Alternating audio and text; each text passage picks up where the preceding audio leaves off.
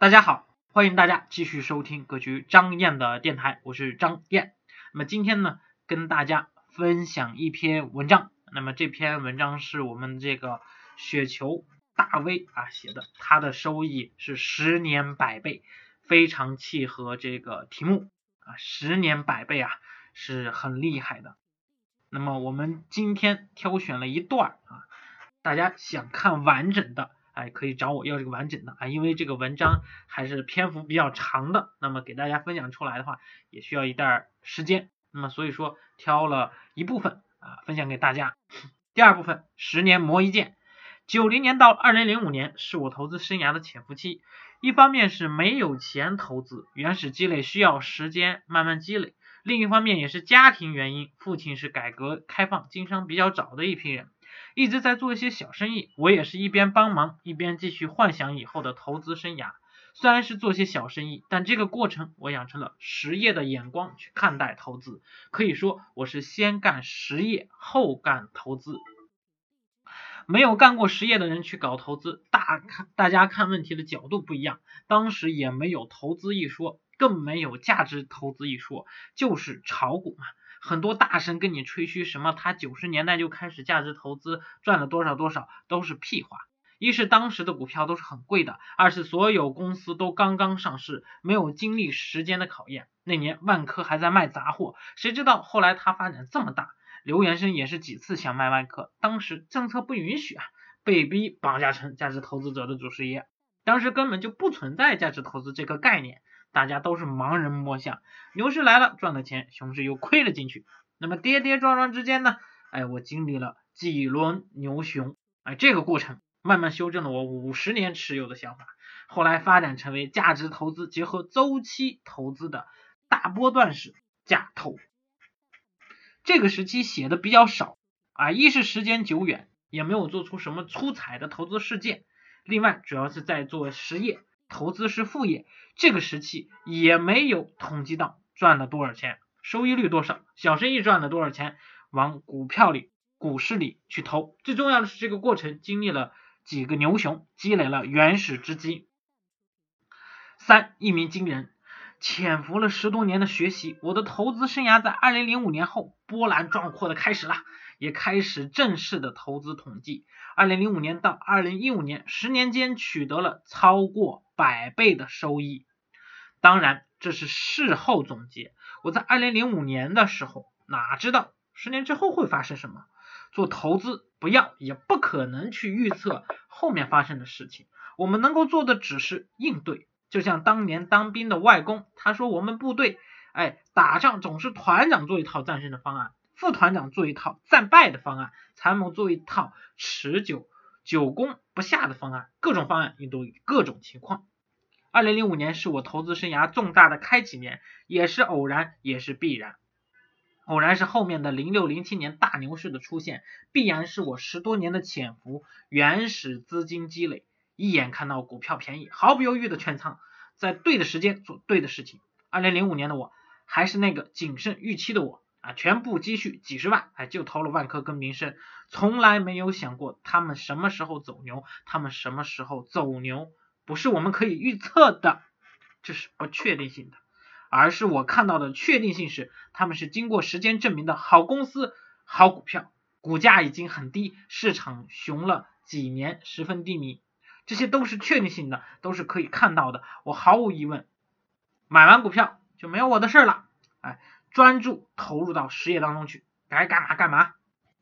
大盘不知不觉从一千点涨到了三千点，毫无声色，悄无声息。三千点后，人们开始关注股票。哎，我已经从收音机、从报纸、杂志上看到各种信息，人们开始狂热，我也开始思考退出的问题。直到大盘五千点，我也完成了十倍收益，我就完完全全空仓了。运气好的成分也是有的，对吧？这一轮牛市之中，银行与地产的轮动它是比较明显的。首先是地产启动，再后是银行，又到地产接力上涨，又到银行补涨。我在轮动之中赚取了超越大盘的收益，而非常幸运的是，我在五千点抽身而去。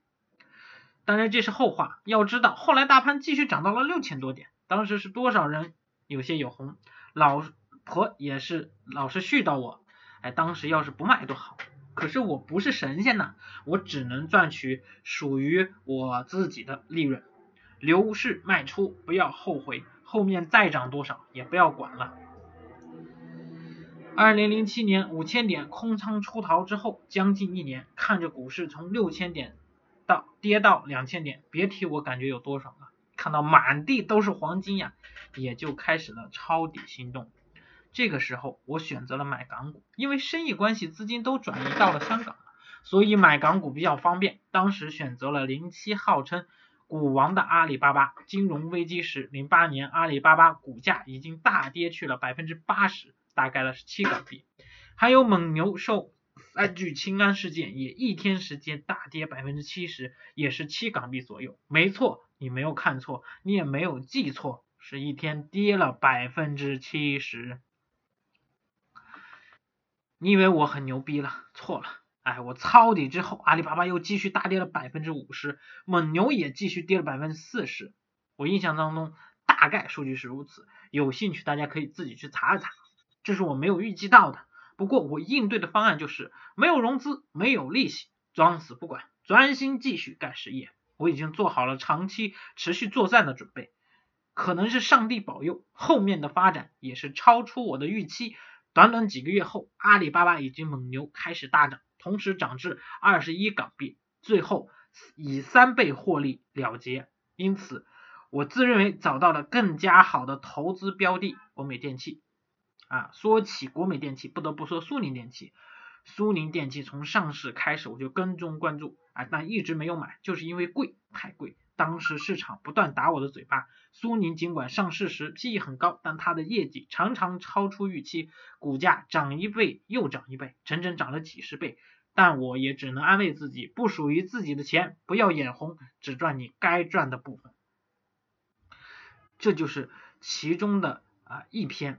啊，然后我们看看，哎，这位投资大牛他的这个人生规划路线啊，生存路线，目标是一百二十岁。第一，空气，让这个空气一万个微尘以下。第二是水，哎，零点零一微米过滤净化。第三是食物，每天十种以上水果蔬菜，纯植物性的啊，偶尔吃肉。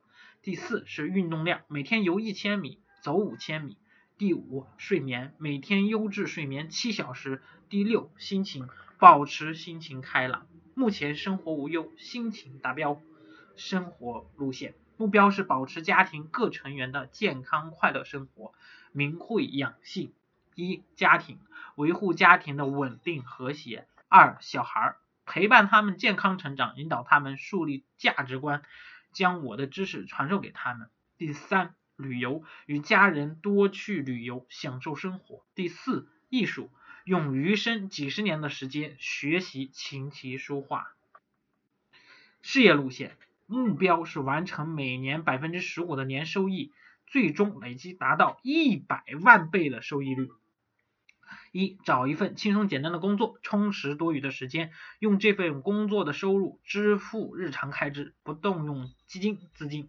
啊，已经达成了。第二，让投资平均每年获得百分之十五的收益，也已经达成了。第三，设立家家族基金，让后世永世无忧。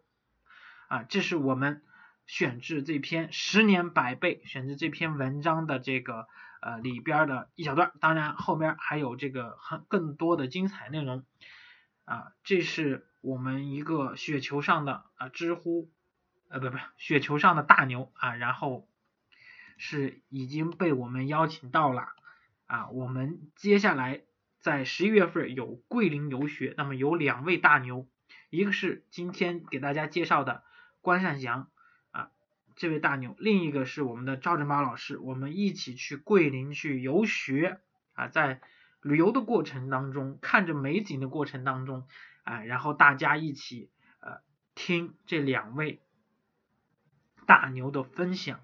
啊，收获好的心情，收获厉害的知识啊。那么如果说你感兴趣，哎，可以微信我九八四三零幺七八八啊，先看看了解介绍。当然，我们这个也不是随便招生的啊，有的学员我们不接受报名，要看你的这个具体的情况，先要经过我们的审核啊，先要经过我们的审核啊。那么今天呢，呃，就跟大家大家聊到这儿，然后大家有什么其他的问题，也可以在评论区留言，或者是直接找我啊。当然。如果你是想系统提高的，你确确实实想学习的，那你，哎，积极主动的来找我。哎，如果说你就是说，哎，就是有那么几个问题想解答，你就在评论区留言，或者是，你就最多回答你三个问题就可以了，好不好？那么今天就到这儿，我们下期再见。